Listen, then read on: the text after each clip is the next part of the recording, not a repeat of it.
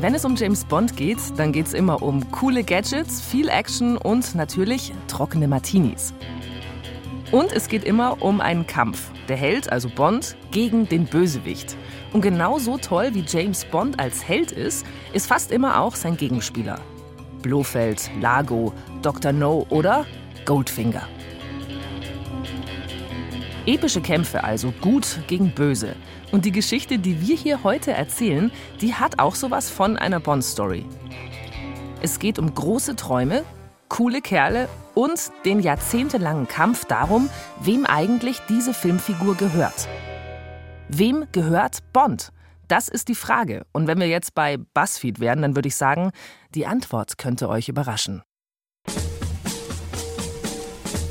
Hallo zu Nie im Kino, ein Podcast über spektakulär gescheiterte Filmprojekte.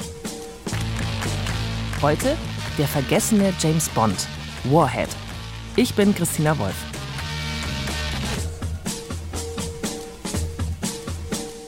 Richtig gehört. Es gibt einen vergessenen James Bond.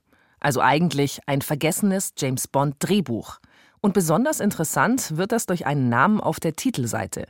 Denn dieses Drehbuch wurde unter anderem geschrieben von Sean Connery. Sean Connery, der bondigste aller Bonds, der hat also an einem Drehbuch mitgeschrieben und das wurde dann nie verfilmt.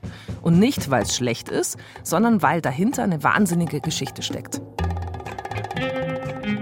Eine Geschichte, die sich um nichts Geringeres dreht als die Frage, wer den James Bond, den wir alle kennen, eigentlich erfunden hat. Und in dieser Folge bin ich nicht allein. Heute ist Rachel Rudiani bei mir und die hat diese Geschichte des gescheiterten Bond-Films.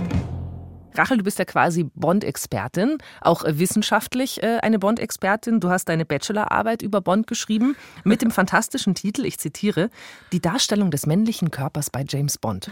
Ja, aber Christina, der Körper von Bond ist heute nicht unser Thema. Schade, ich hätte so gerne über Sean Connerys Brusthaare gesprochen. Das können wir dann nochmal machen. Privat machen. Aber jetzt mal ganz ehrlich, als ich das erste Mal von diesem verlorenen Bond-Drehbuch gehört habe, da dachte ich, dass das vielleicht einfach ein schlechtes Skript ist, was aussortiert wurde. Aber Warhead ist eigentlich ganz cool. Es gibt da drin Roboterhaie und Unterwasserschlachten und einen Kampf auf der Freiheitsstatue und ziemlich lustige Dialoge. Also Bond at his best, könnte man sagen. Aber die meisten Bond-Fans, die wirklich treuen, die hassen dieses Skript und die hassen den Mann, der das geschrieben hat.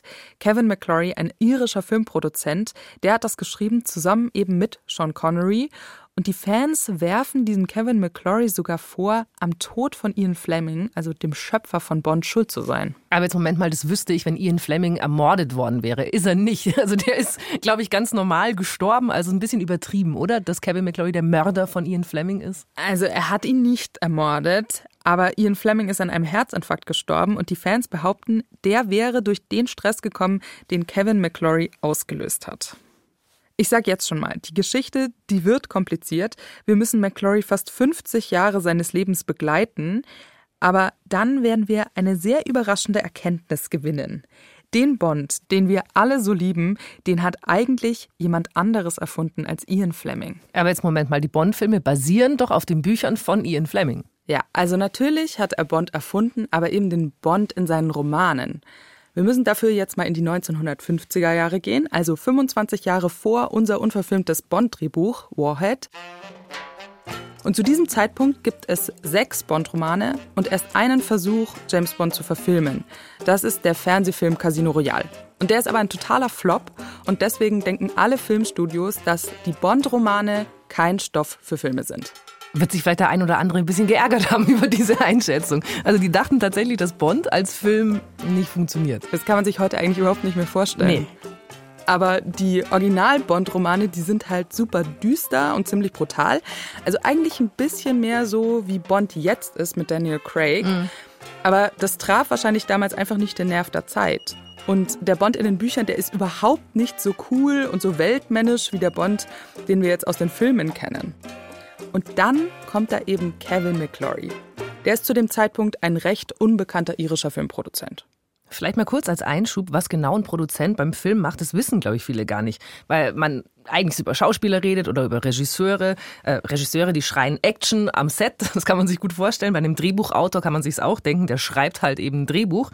Die Produzenten sind aber vielleicht Die wichtigsten im Filmgeschäft, weil die sind fürs Geld verantwortlich, die bestimmen aber auch durchaus kreativ, was gemacht wird und mit wem wer da beauftragt wird.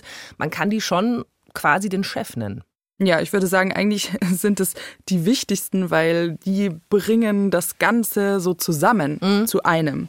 Und Kevin McClory, dieser Produzent, der sieht jetzt eben als einziger das Potenzial in den Bond-Romanen und für ihn fehlt aber der Bond-Figur noch so ein bestimmter Twist, um auch im Kino ein Erfolg zu werden. Und um James Bond diesen Spin zu geben, will er nicht einfach ein Buch verfilmen, sondern ein ganz neues Drehbuch schreiben. Und dieses Drehbuch soll ein gewisser Jack Whittingham schreiben. Good afternoon, Rachel. Wonderful that this works out. I've got here a nice cup of tea. Das ist uh, Sylvan Whittingham Mason. Sie ist die Tochter dieses Drehbuchautors Jack Whittingham. Ich habe sie ehrlich gesagt angerufen, weil Kevin McClory und ihr Vater und Ian Fleming alle schon tot sind und sie eine der wenigen ist, die diese sehr verworrene Geschichte zwischen den drei Männern quasi live miterlebt hat. Ihr Vater, Jack Whittingham, sagt Sylvan, hat damals zusammen mit Kevin McClory den Film Bond erfunden. Ian Fleming sei als Drehbuchschreiber nämlich eine ziemliche Katastrophe gewesen. Fleming tried originally to write a screenplay Ursprünglich hatte Fleming versucht, ein eigenes Drehbuch zu schreiben, aber es hat nichts getaugt. Sein Bond war ein Bond im Nadelstreifenanzug mit einem Bowlerhut und einem Regenschirm, der ein Bentley fährt. Er hatte eine ziemlich andere Vorstellung als den Bond, den wir heute kennen. Also die ersten Entwürfe waren seine, und dann wurde mein Vater verpflichtet, um das Ganze in die richtige Form zu bringen. And he continued then to write the screenplay. Und der hat das Drehbuch dann geschrieben, in langen Konferenzen mit Kevin und gelegentlich mit Fleming. Also tatsächlich konnte Ian Fleming kein Drehbuch schreiben. Ja, Drehbuch schreiben und Romane sind zwei komplett verschiedene Sachen. In einem Roman, da kann ich ja viel beschreiben und kann die Gedanken einer Person gut darstellen. Aber ein Film, da muss ich ja wirklich erstmal mir alle Bilder vorstellen und Fleming hat dann wohl Versionen abgeliefert, die hauptsächlich aus ellenlangen Monologen bestanden. Wäre auch total spannend gewesen. Aber dann haben jetzt also diese drei Herren das Drehbuch zusammengeschrieben. Genau, man kann sich das so vorstellen wie einen Art Think Tank. Also Ian Fleming und Kevin McClory werfen Ideen in den Raum und Jack Whittingham als Drehbuchautor bringt dann das als klare Geschichte so auf Papier. Aber wie Sylvan eben gesagt hat, Fleming hat sich da nur manchmal dazu geschaltet. Die eigentliche Arbeit machen Jack Whittingham und Kevin McClory. Mhm. Und während das Projekt läuft, beginnt Ian Fleming eine Art Doppelspiel zu spielen. Der glaubt nämlich nicht daran, dass McClory den Film gut produzieren wird und gibt das Skript, das ja hauptsächlich Jack Whittingham geschrieben hat, heimlich an eine andere Produktionsfirma. Ian Productions. Und Vorsicht, das klingt jetzt etwas ähnlich, Ian und Ian, aber Ian Productions hat jetzt nicht direkt was mit Ian Fleming zu also tun. Also Ian Productions, E-O-N, Ian Fleming, I-A-N. Genau. Mhm. Und diese Produktionsfirma Ian Productions, die werden zu Kevin McClorys Gegenspielern bis zu seinem Tod. Und damit ist Ian Fleming aber noch nicht fertig. Er hintergeht Kevin McClory und Jack Whittingham nochmal und schreibt einen neuen Bond-Roman, Feuerball, der eigentlich komplett auf diesem geklauten Drehbuch basiert. Okay, also nur noch mal zum Verständnis. Das Drehbuch, das Whittingham mit Kevin McClory geschrieben hat, mhm. das krallt sich Ian Fleming jetzt und schreibt daraus jetzt wieder einen, einen Roman. Ja, genau. Genau das ist eben die Geschichte, die Sylvan versucht bekannt zu machen. Dass Ian Fleming ihrem Vater und Kevin McClory diese Geschichte geklaut hat. Fleming war nämlich so ein slicker Oberschicht-Gentleman und der dachte eben, der kommt mit sowas einfach davon. He used the story that they'd put together and he was being filled in on. Er hat die Story, die die beiden sich ausgedacht haben, als Grundlage für seinen Roman benutzt. Er hat Namen und Orte geändert. Er hat versucht, es zu tarnen, aber da waren 105 Seiten Plagiat in diesem Buch. Es war sehr dumm, das zu machen. Ich denke, er hat einfach gedacht, er kommt damit davon. Er war einfach arrogant und großkotzig. Also das muss man sich vorstellen. 105 Seiten einfach Copy-Paste.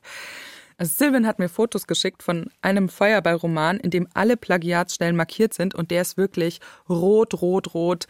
Jede zweite Seite ist komplett markiert. Mhm. Und vor Gericht einigen sich die beiden Parteien dann auch wahnsinnig schnell. Die Beweise gegen Fleming sind einfach erdrückend.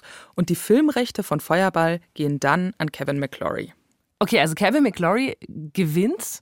Äh, er macht aber ja nicht die Bond-Filme, sondern Ian Productions macht äh, die Bond-Filme. Warum? Ja, weil Ian Fleming hat schon während des, der Rechtsstreit läuft einen Vertrag mit Ian Productions abgeschlossen, die den ersten Bond-Kinofilm drehen sollen. Und das Drehbuch können sie ja jetzt natürlich nicht benutzen. Also nehmen sie einfach eine andere Storyline aus einem der Romane, nämlich Dr. No. Aber sie wissen ja jetzt, wie der Film Bond so charakterlich sein muss und den holen sie sich jetzt aus diesem Drehbuch noch raus und stecken ihn in ihren Film rein. Den Bond mit Sinn für Humor. Bonds Charakter, das ist das, was mein Vater und Kevin erschaffen haben.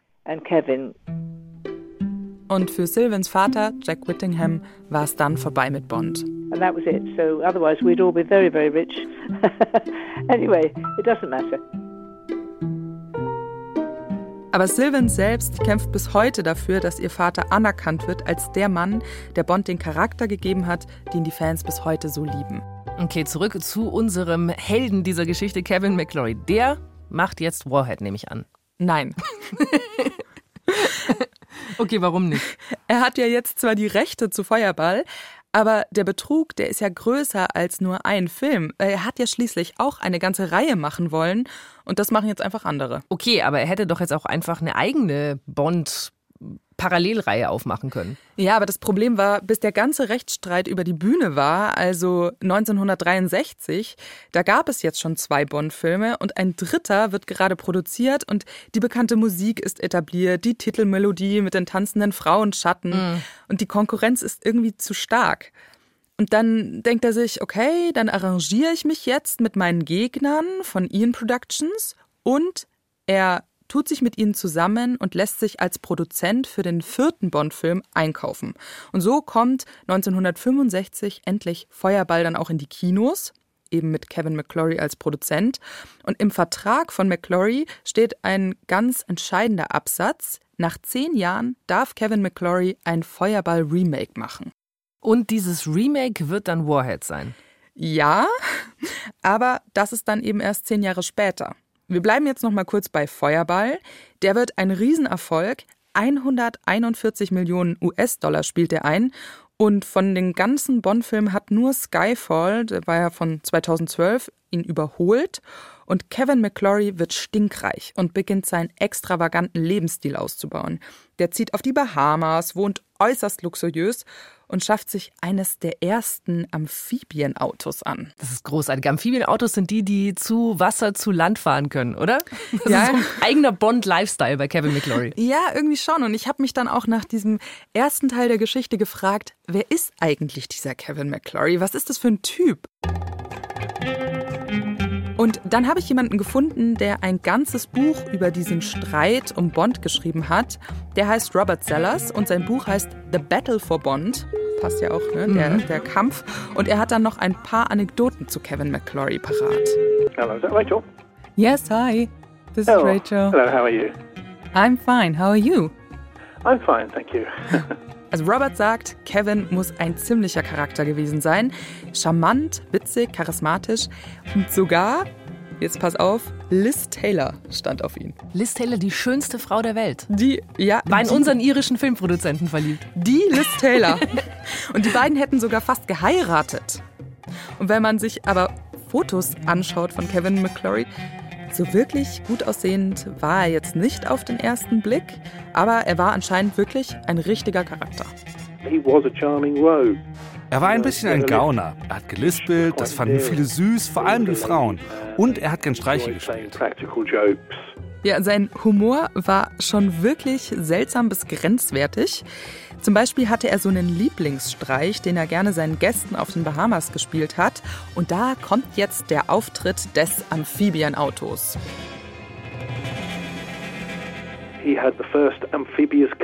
Er hatte eines der ersten Amphibienfahrzeuge. Das war selbst fast sowas wie ein Bond-Gadget.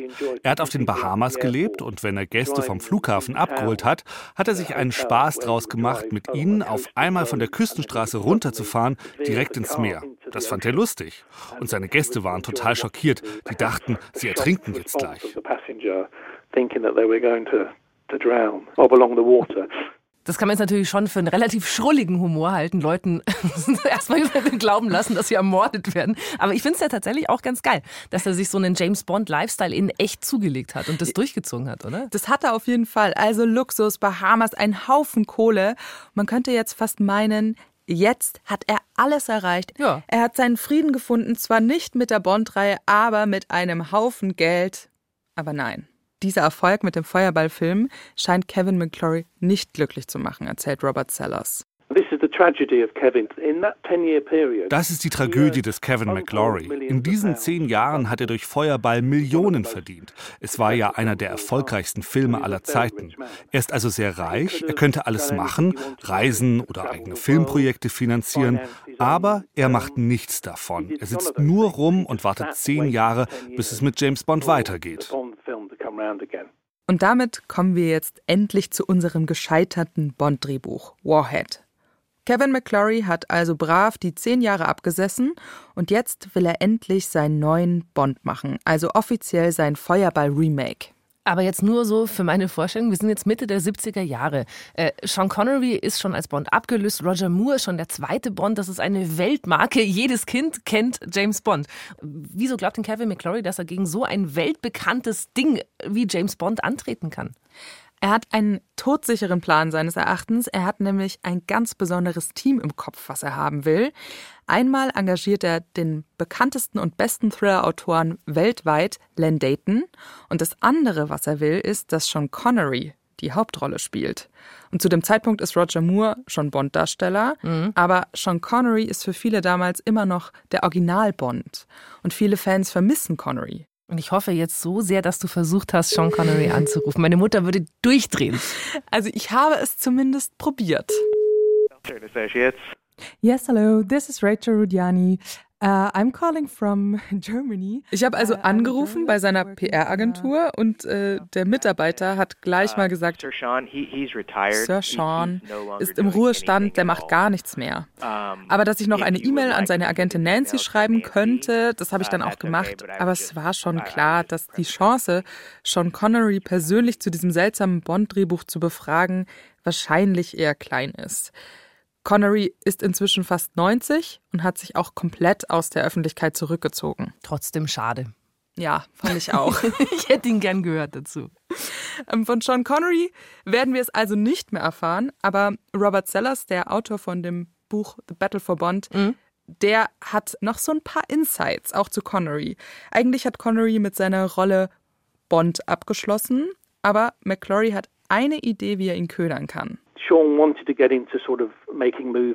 Sean Connery wollte damals mit dem Filmemachen anfangen. Das wäre also ein guter Einstieg gewesen. Das war schon schlau von Kevin McClory, Connery nicht als Schauspieler an Bord zu holen, sondern als Drehbuchschreiber. Und so arbeitet Sean Connery das erste Mal als Drehbuchautor. War das dann äh, der Anfang einer großen Karriere, von der ich nie gehört habe im Fall von Sean Connery als Autor? Ja, also meines Wissens hat er das nicht wirklich weiterverfolgt. Hm. Schade, auch hier. Und ganz ehrlich, ich habe es gelesen. Man kann es eigentlich nicht wirklich von den Bonds dieser Zeit unterscheiden. Das Skript hat alles, was Bond ausmacht. Aufregende Locations, eine Unterwasserstadt, die Bahamas, sogar einen Endkampf auf der Freiheitsstatue jede Menge Action und eben ein Bond, der smart ist, aber irgendwie aus heutiger Sicht auch an der Grenze zu eklig, wenn er es schafft, sich von seiner Tauchtrainerin mehrmals täglich mit Sonnenöl einschmieren zu lassen. Ich hatte schon immer diesen Ärger mit Sonnenbrand. Ich muss immer nach dem Schwimmen eingeölt werden. Das ist höchst ungewöhnlich. Also das ist eine echte Szene aus diesem Drehbuch, das steht so drinnen. Dann schaut diese Tauchtrainerin zu den Hainetzen rüber, die am Strand angebracht sind. Wir sollten nicht im Meer schwimmen, wirklich. Abgesehen davon, dass es unsicher ist, nur zwei Meilen von Shark Island entfernt. Wir sollten am Pool sein, Mr. Bond. Nenn mich James. Und dann steht im Drehbuch, dass James Bond ein Bein hebt und sagt: Pass auf, dass du nichts übersiehst. Es gibt Stellen, an denen Sonnenbrand verhängnisvoll sein kann. Bah! Das ist Also, weißt du, was das Schlimmste daran ist, dass sich Sean Connery das auch noch selber ausgedacht hat? Also, dass du das auch noch selber schreibst, dass dann diese arme Schauspielerin ihn da irgendwo im Schritt herum ölen muss. Das ist fürchterlich. Aber jetzt ganz ehrlich, Christina, wenn du die, die ganzen Bonds aus den 60er, 70er Jahren anschaust, die sind genauso sexistisch wie dieser Bond. Mhm. Und es ist jetzt auch ja nur ein Aspekt, wo man merkt, das ist ein typischer Bond. Ähm, das andere, das ist der Plot, der klingt auch total vertraut. Die Welt ist mal wieder von der Superterroristengruppe Spectre bedroht. Und wenn nicht gemacht wird, was die verlangen, werden sie die wichtigsten Städte der Welt mit atomaren Sprengköpfen wegsprengen. Und das Spannende ist aber, was die Forderung von Spectre ist. Denn dieses Mal geht es nicht um Geld oder Macht, sondern um Umweltschutz. Also wir schauen jetzt nochmal ins Drehbuch. Da spielt jetzt eine Szene im Spectre Headquarter. Das ist anders als sonst unter Wasser. Und gerade hat die Nummer 1, Ernst Blofeld, seinen Mitarbeiter Nummer 5 umgebracht. Der hat ihn quasi, es sitzen alle auf so riesigen äh, Sesseln, und da hat er ihn von einem dieser Sessel ins Meer absaugen lassen. Und er verkündet seinen versammelten Spectre-Agenten seinen perfiden Plan. So, meine Herren, ich hoffe, es braucht keine weitere Überzeugungsarbeit. Wenn ich Ihnen sage, dass ich entschieden habe, alle landbezogenen Operationen auf lange Sicht einzustellen. Wie Sie alle wissen, 78 Prozent dieses Planeten sind mit Meer bedeckt. Viele Regierungen beanspruchen Territorialgewässer bis zu 200 Meilen von ihren Küstengrenzen. Ich verweigere ihnen solche kindischen Ansprüche. 50 Meilen ist eine großzügige Bemessung. Meine erste Handlung wird sein, jegliche Verschmutzung zu unterbinden. Jede Regierung muss sich für jegliche zerstörerischen Elemente rechtfertigen, die in unsere Meere gelangen.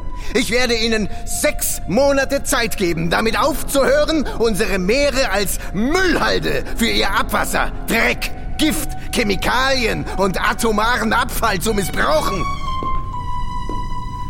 Die Flüsse werden nicht Gegenstand unserer direkten Kontrolle sein.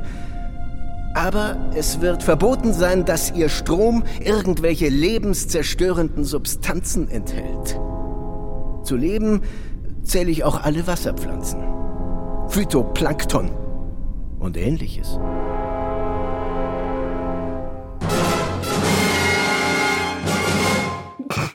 Ich finde es ein bisschen witzig, oder? Der oberste Bösewicht überhaupt der schlimmsten Geheimorganisation der Welt äh, ist ein Umweltterrorist, also quasi eine Greta Thunberg äh, mit guten Absichten. Und auf der anderen Seite ist Bond, der will halt Diesel fahren. der will halt einfach seine geilen Karren behalten. Aber Bond ist halt immer visionär. Also der ist immer seiner Zeit voraus, was so die Themen angeht. Das beste Beispiel sind ja diese ganzen Gadgets, die die haben. Die sind ja eigentlich technologisch schon eher fast Science Fiction. Also, ich fasse jetzt mal zusammen. Das Skript ist äh, ein bisschen schmierig und es ist ein bisschen gaga, also eigentlich ein perfekter Bond. Wieso wird es nicht verfilmt? Ja, es gibt mal wieder einen Rechtsstreit. Mhm. Du hast ja vorhin gesagt, ähm, er hatte die Rechte an Feuerball. Also warum klagen die denn jetzt? Das ist das Dumme. Eigentlich klagt Ian gar nicht, sondern Kevin McClory verklagt Ian Productions. Okay, das verstehe ich nicht. Es geht äh, wieder um Plagiatsvorwürfe, weil während Kevin McClory und sein Team Warhead entwickelt haben, arbeitet Ian Productions an dem Roger Moore Bond-Film Der Spion, der mich liebte. Und der klingt wirklich teilweise direkt wie abgekupfert von Warhead. Also, das findet zumindest Kevin McClory und diese Parallelen, die sind nicht zu übersehen. In beiden Geschichten gehen zum Beispiel atomare Sprengköpfe verloren und drohen später New York zu zerstören. Und in beiden gibt es einen Schurken, der unter Wasser lebt und es tauchen in beiden gefährliche, abgerichtete Haie auf. Also ja, ist schon sehr ähnlich, oder? Das sind wirklich seltsame Ähnlichkeiten, finde ich zumindest. Und das habe ich dann auch Robert Sellers gefragt, den Autor von The Battle for Bond. Das ist doch seltsam, oder? Ich bin fast sicher, dass Dighton und Connery das Drehbuch von Der Spion, der mich liebte, nie gesehen haben. Also ist es wahrscheinlich nur Zufall, dass die Drehbücher sich so ähnlich sind. Es sind eben beides Bond-Filme und Bond-Filme sind ja auch irgendwie immer das Gleiche. Es wäre schon wirklich schwer, eine total originelle Bond-Geschichte zu schreiben. Also ich glaube nicht ganz an reinen Zufall. Natürlich ist das Grundrezept für jeden Bond-Film das gleiche. Bösewicht mit zwielichtigem Handlanger, ein gutes Bond-Girl, ein böses Bond-Girl, viel Action. Aber in diesem Fall sind die Ähnlichkeiten doch echt sehr eindeutig. Also irgendjemand muss von irgendjemandem abgeschrieben haben. Wer von wem, das weiß man halt nicht genau. Vielleicht bist du jetzt langsam auch wie Kevin McClory, Rachel, und du, du witterst überall Verschwörungen, wo keine sind. Ja, vielleicht, aber es ist halt wirklich schon sehr, sehr offensichtlich, wie ähnlich das ist. Und während dieser ganze Rechtsstreit läuft, da springt dann Sean Connery vom Projekt ab. Der hat mit Kevin McClory eigentlich kein Problem, aber er will halt auch nicht zwischen die Fronten geraten. Also sich mit den alten Chefs anlegen. Genau, in Productions, das sind ja seine früheren mm. Chefs. Und ohne Sean Connery, da will diesen Warhead-Film niemand mehr haben. Und damit ist Warhead tot. Aber äh, es gibt ja dann schon noch mal einen Bond-Film. Also Mr. Sean Connery, der gesagt hat, nö, Bond mal nie wieder, stimmt ja nicht. Für Sag niemals nie kommt er ja tatsächlich wieder zurück. Genau. Und wieder steckt da Kevin McClory dahinter. Und es gibt ein Happy End für ihn. Nein. Also man könnte das jetzt meinen, aber im Endeffekt, damit er diesmal nicht in irgendeinen Rechtsstreit gerät, macht er halt ein sehr braves Feuerball-Remake und hält sich total an das ursprüngliche Drehbuch. Und dann kann er halt seine eigentliche Vision, die er für Bond hat, kann er mhm. einfach nicht umsetzen. Und aus seiner Warte ist dieser Film dann irgendwie so mittelinnovativ, weil eben so nah am Original. Und der läuft zwar okay an den Kinokassen, aber er ist eben keine Bond-Neuerfindung. Und ist das jetzt quasi der, der Sargnagel für Kevin McClory und Bond? Nein. Also er macht eigentlich ein bisschen so weiter.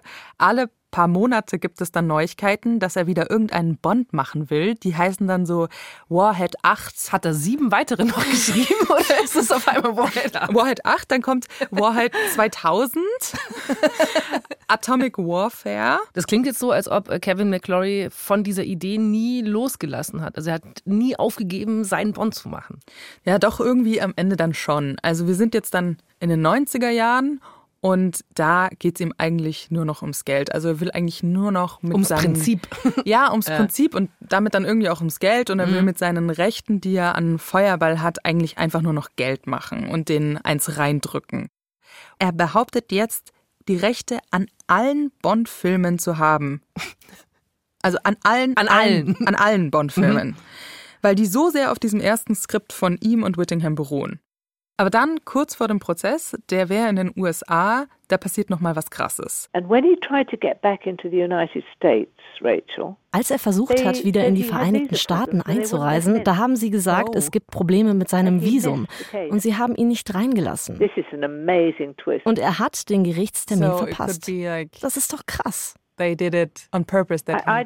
will nicht sagen, dass das Absicht war, aber ja. Da geht es um viel Geld und Macht. Da kann man sich schon Gedanken machen. Eines Tages wird es einen Film über all das geben. Also er verpasst das Gerichtsverfahren, weil er nicht ins Land einreisen kann. Und ich finde das schon mysteriös. Mhm. Also, weil er ist auch sein ganzes Leben lang wohl in die USA ein- und ausgereist. Und dann ist es schon ein ziemlicher Zufall, dass er da kurz vor diesem wichtigen Gerichtstermin plötzlich Visaprobleme hat. Und da kann ich mir persönlich schon vorstellen, dass da irgendjemand irgendwelche Fäden gezogen hat. Aber vielleicht ist es auch einfach nur so ein Zufall, wie die Ähnlichkeiten zwischen seinem Warhead-Skript und der Spion, der mich liebte. Okay, aber wenn es kein Zufall ist, dann sind ja Ian Productions wirklich Spectre, eigentlich letzten Endes. Und dann stand noch der Beißer wahrscheinlich bei der Homeland Security am Einreiseschalter. Es fügt sich ein Mosaiksteinchen zum anderen. Es klingt auf jeden Fall, finde ich, wahnsinnig mysteriös. Es klingt wahnsinnig mysteriös. Und ich meine, wenn man auch nochmal Kevin McClory anschaut, irgendwie hätte er sich ja auch ein schöneres Leben machen können, als immer nur Bond hinterher zu laufen. Ja, kein Happy End für ihn. Kein, absolut kein Happy End.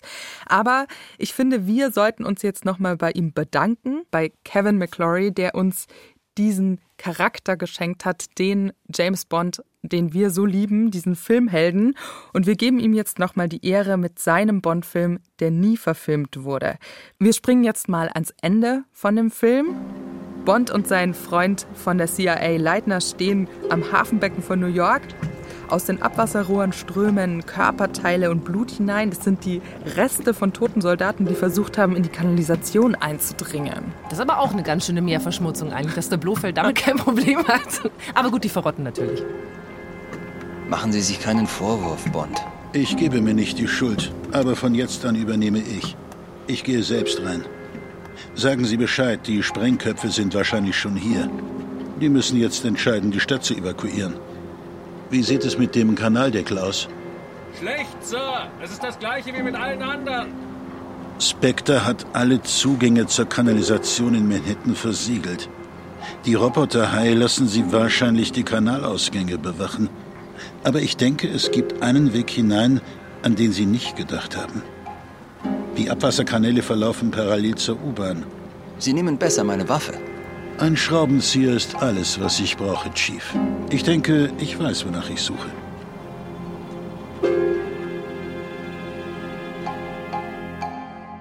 Dankeschön, dass du diese Geschichte für uns ausgegraben hast. Sehr ich werde gerne. es nie vergessen, Rache, wie James Bond sein Bein hebt wie ein Hund und sagt, einschmieren. Dieses Bild ist für immer in meinem Kopf. Dankeschön. Und das war's mit dieser Folge von Nie im Kino. Ich sage Danke an Fabian Zweck für Ton und Technik und an Klaus Uhrig für Regie und Redaktion. Christian Jungwirth war James Bond, Anna Bühler war das Bond-Girl und Thomas Koppelt war Blofeld. Ich war und bin Christina Wolf. Und in der nächsten Folge kommt schon das große Finale dieser ersten Staffel von Nie im Kino mit einer absoluten Filmlegende, nämlich Komiker Jerry Lewis und wie er daran scheitert, einen Clownfilm zu machen, der im KZ spielt. Wie konnte das nur schiefgehen? Alle Folgen dieser Staffel von Nie im Kino gibt's online, im Nie im Kino Podcast oder in der ARD Audiothek.